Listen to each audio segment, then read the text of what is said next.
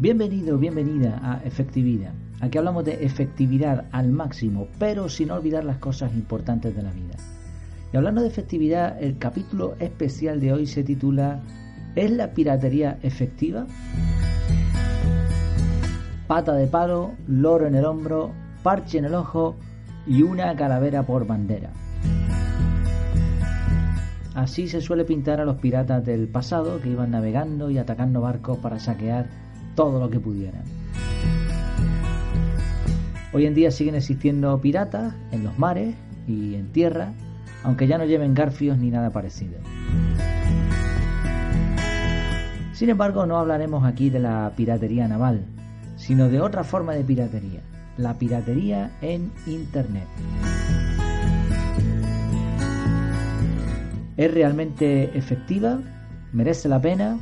¿Qué otras opciones hay para disfrutar de contenido de calidad en Internet?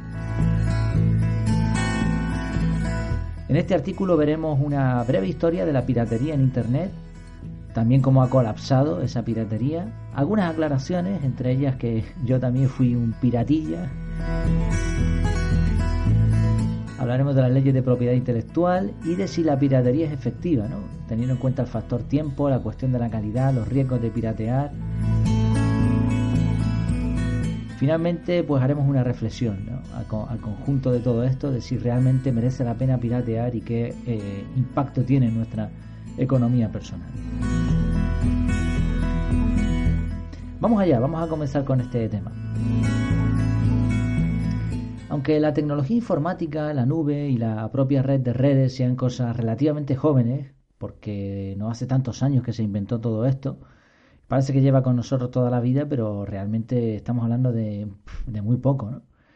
Bueno, lo cierto es que ni ha dado tiempo a poner leyes específicas que sean concretas, que estén actualizadas. Y por otro lado, pues también eh, por lo de siempre, ¿no? Que el que hizo la ley hizo la trampa. Entonces ya desde un inicio de Internet prosperaron técnicas más o menos honradas de aprovecharse del contenido ajeno. Hablamos de películas, música, videojuegos, libros, aplicaciones y todo tipo de obras que fueron saqueadas mientras los legalistas buscaban cómo combatir a estos piratas informáticos. Al principio, si pasaste por estas épocas, recordarás que eran solamente unos pocos los privilegiados que se sabían esos truquillos, ¿no? Porque Internet era mucho menos intuitiva que ahora y se sabían esas técnicas, esos códigos para robar contenido. Pero poco a poco esta piratería especializada, esta piratería virtual, fue compartida, Internet se hizo más fácil, accesible a todo el mundo, y llegó un momento en el que prácticamente toda la gente sabía bajarse una peli gratis, ¿no? Por stream, por, por feed, por, por un montón de sistemas, ¿no? Descarga directa, etc. Llegó un momento que todo esto se desmandó y los autores y los colaboradores pusieron el grito en el cielo porque veían que se les estaba yendo mucho dinero por ahí, mucho posible dinero, ¿no? Porque no eran ingresos directos, sino gente que estaba descargando gratis sus contenidos. Así que instaron a las autoridades a poner cartas en el asunto, se fueron aprobando leyes y de pronto empezaron las primeras sanciones, incluidas penas de cárcel. Tengo una anécdota interesante sobre este tema. Resulta que estaba trabajando en una, en una empresa aquí en Las Palmas estaba instalando una red interna, una red, de, una red de, Internet, precisamente una red de Internet, pero para que los ordenadores se compartieran entre sí los datos, etcétera. Cosa que ya eso ni, eso ni existe tal cual, ¿no? Siguen existiendo las redes, pero ya no funcionan así. El caso es que había un chico en una esquina, en una pequeña oficina, que era como el informático, ¿no? Y ahí trabajaba él, pero de pronto, bueno, hice un poquito de amistad, nada, unas cuantas conversaciones, y resulta que un día, pues no, no aparece por allí ya, yo me lío a lo mío, a mi trabajo. Y en una de estas pregunto al jefe, le digo, oye, ¿y el chico este qué, qué pasó? ¿No vino hoy? ¿Está enfermo o algo? Dice, no, no, se lo ha llevado la policía. ¿Cómo? ¿Pero qué, qué ha pasado? Pues que resulta que estaba pirateando tarjetas del Canal Plus. El Canal Plus, si no eres de España, y, en Francia y en otros países también existe, Canal Plus era una cadena de televisión privada que funcionaba en aquel entonces en España mediante decodificadores que llevaban una tarjeta. Bueno, pues había gente que había aprendido a eh, piratear las tarjetas del Canal Plus. Y fue la policía, la policía judicial allí y se lo llevó. Sí, así que la, cosa se estaba poniendo fea, aparecían en las noticias estas sanciones, ¿no? gente que aparentemente decían que iban a la cárcel, etc. Así que al igual que ocurriera en los mares, en la red ya no se veía tan gracioso piratear. Todavía existe mucho pirateo en Internet, muchísimo. Existen webs en servidores de otros países. Recordarás también, si conoces algo de esto, que tú te, hacías con algún enlace, alguna dirección de una página web de descarga directa y la cerraban y te aparecía ahí un, un cartel, esta web ha sido cerrada por no sé qué historia de datos y tal. Y al rato aparecía en el foro decía, no, lo hemos pasado al servidor de Rusia o de tal, o de otro país. Países famosos por su flexibilidad en aplicar leyes de propiedad intelectual, ¿no? Por su incapacidad a lo mejor. Luego, aparte de esto, hay dos cosas que mucha gente no sabe que existen, que son la Internet oscura y la Internet profunda. Dejaré un enlace en el artículo para que puedas aprender un poquito más acerca de esto. Y luego existen ahora mismo otras alternativas mucho más modernas, como los grupos de Telegram, que se está, se hablando mucho de estos grupos, pues se comparten enlaces ahí gratuitos. Bueno, no vamos a hablar en este capítulo de leyes ni de, ni de política. Tampoco vamos a entrar en materia de si los autores deben cobrar más o menos, o si deberían compartir contenido en Internet de forma gratuita, lo cual es un debate que ha salido a raíz de esta piratería. La cuestión que, que quiero tratar es si la piratería es efectiva para nosotros, ¿no? desde el punto de vista de la efectividad personal, que es de lo que hablamos aquí. Antes de nada, un par de aclaraciones que sí me gustaría hacer. La primera, eh, ya lo habrás notado, pero bueno, yo, yo también fui piratilla, lo confieso, confieso mis pecados. Yo también descargué ya hace bastantes años, bastante tiempo, películas gratis.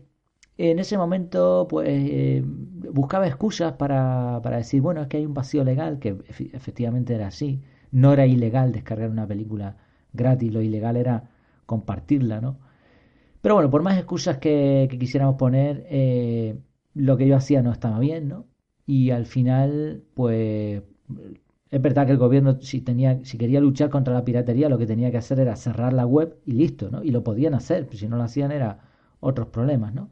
Pero lo cierto es que un autor tiene todo el derecho de decidir si cobra o no, así como de poner el precio que le apetezca a su trabajo.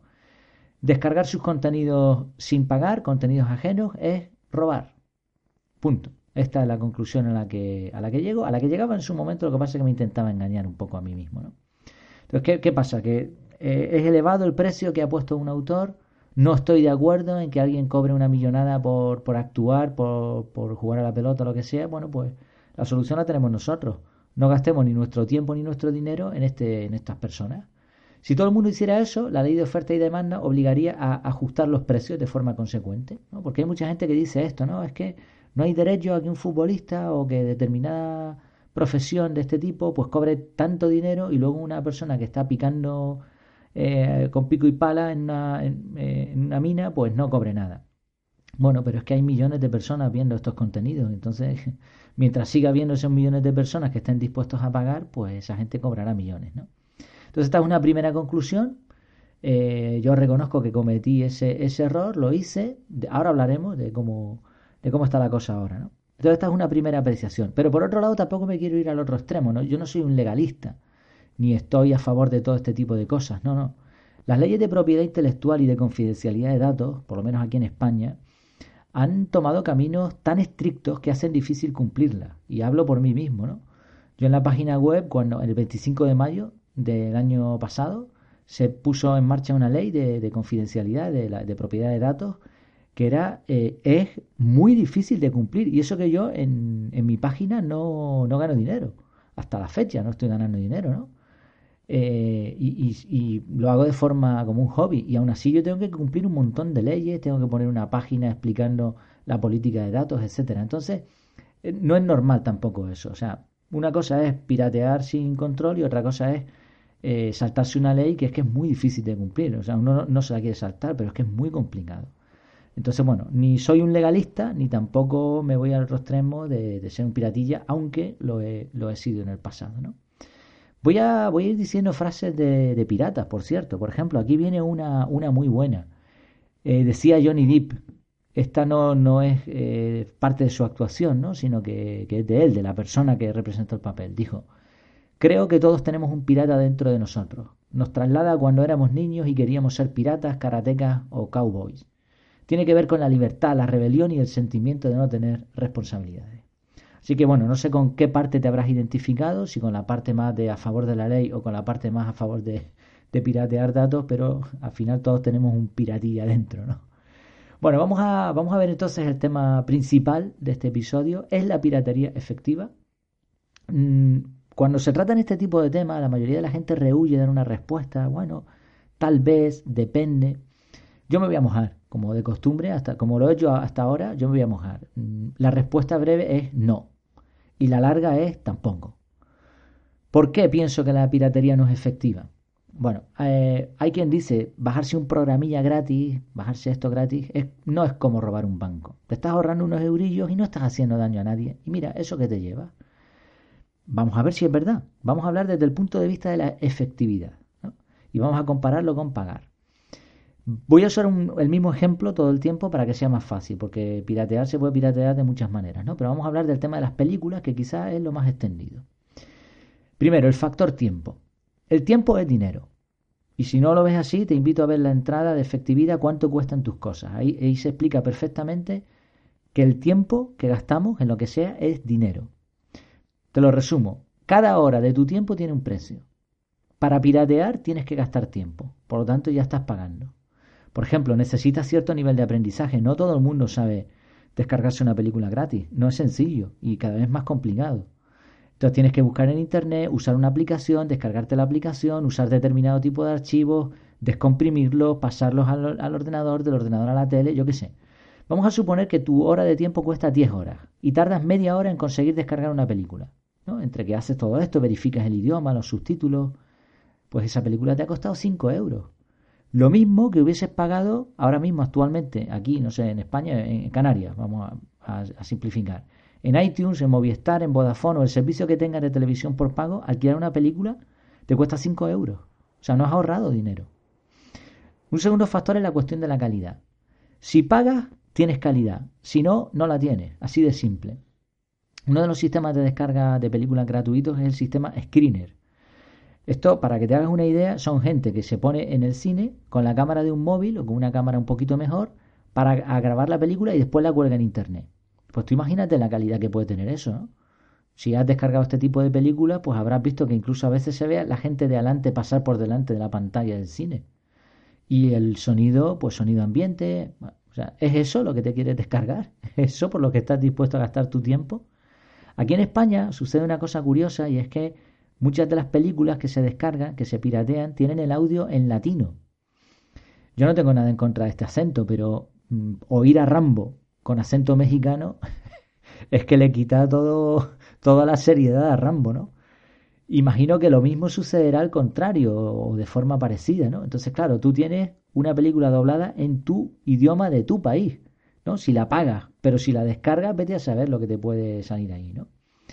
Y luego no, no vamos aquí a analizar los archivos diferentes que existen para películas, pero vamos, la calidad de imagen es muy mala y la de audio sobre todo si tienes un equipo mínimamente decente de audio, es, que es muy mala la calidad. Entonces, ¿tiene sentido hacer esto cuando puedes ver la película en el cine o bien en tu casa por un precio relativamente, hablaremos de esto después, relativamente bajo?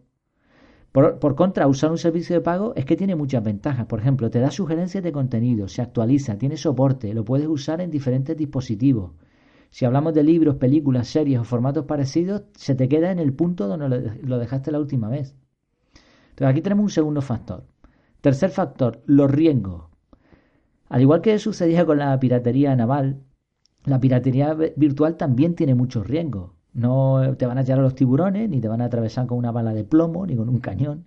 Pero sí puedes tener otros resultados, ¿no? Por ejemplo, corres el riesgo de, lo que, de que lo que vas a descargar no sea lo que esperabas. Tengo una anécdota sobre esto también, que no es tampoco muy agradable. Descargué Alien eh, versus Predator, ¿no? Eh, Predator, sí, creo que se pronuncia así. Bueno, Alien, con, Alien contra Predator. Y nada más empezar la película, en la primera escena eh, lo que apareció no era Alien. Y su amiga con poca ropa tampoco era Predator. Por supuesto, antes de que empezara la pelea, entre comillas, cerré la aplicación inmediatamente. Entonces, ojo con lo que descargas, sobre todo si lo va a ver un niño. No, te fíes de los títulos, ni, ni porque sea, te, diga, te diga que es una película de dibujos animados. Te puede estar descargando otra cosa. Entonces, cuidado, ¿no? Porque claro, ahí han podido meter lo que quieran. Tú no estás pagando por un servicio, ¿no? Por otro lado, piensa, y este es un punto importante que ya hemos hablado aquí en alguna ocasión. ¿Por qué iba alguien a tomarse la molestia de descargar algo para dártelo gratis a ti? ¿Por qué? Yo te lo explico, es, sencillo. Aparte de las ganancias en publicidad, click per, ¿no? O algo así, eh, creo que, que, sí, CPC o algo así. Bueno, cada vez que tú picas en un enlace de una página de descarga, le estás dando dinero al autor, al autor de esa página. Pero aparte, lo más probable es que junto con la descarga vayan virus, troyanos o como se llamen los archivos de turno que intentarán piratearte los datos a ti. Así que recuerda que aunque tú te consideres un buen pirata, estás tratando con otros piratas probablemente más listos que tú. Y aquí viene otra frase, esta sí es de Jack Sparrow. Dijo, soy deshonesto y siempre puedes confiar en que la persona deshonesta será deshonesta, honestamente. Es a los honestos a los que tienes que vigilar de cerca, porque nunca puedes predecir cuándo harán algo absurdo. Muy buena la frase, ¿no? O sea, si tú estás tratando con personas deshonestas, con piratas, pues mm, lo, lógico es que te intenten piratear, porque es su trabajo, ¿no? Entonces te invito también aquí a leer un artículo que se titulé Tecnología y espionaje en casa, cómo defenderse, que habla precisamente de, todo esto, ¿no? Entonces, bueno, hemos tratado unos cuantos datos desde el punto de vista, unos cuantos factores desde el punto de vista de la efectividad. En consecuencia, ¿merece la pena piratear? Hemos hablado del tiempo, de la calidad y de los peligros envueltos. Probablemente haya muchas razones más para evitar la piratería en Internet, pero Solamente con estos argumentos, ¿de verdad merece la pena piratear? No sé, existen muchas opciones bastante económicas para disfrutar contenido prácticamente ilimitado. Tienes, por ejemplo, Netflix para películas, series, HBO, que aquí en España cuestan ambos servicios menos de 10 euros. Para los libros tienes Nubico, que está a 8 euros al mes. Música tienes Spotify, que también ronda los 10 euros. Y en la App Store tienes infinidad de aplicaciones gratuitas y muchas otras de menos de 5 euros. Y lo, mismo en Play Store. Bueno, mm, no vamos a tratar aquí si este tipo de grandes compañías no son sino otra forma más sofisticada de piratería. Pero la verdad que opciones hay, ¿no?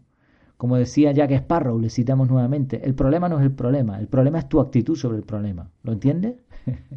bueno, yo no, hablo con, esa, con ese tono, ¿no? Pero lo cierto es que es una cuestión de actitud muchas veces. Vamos a hablar un poco de esto, de la piratería y la economía personal.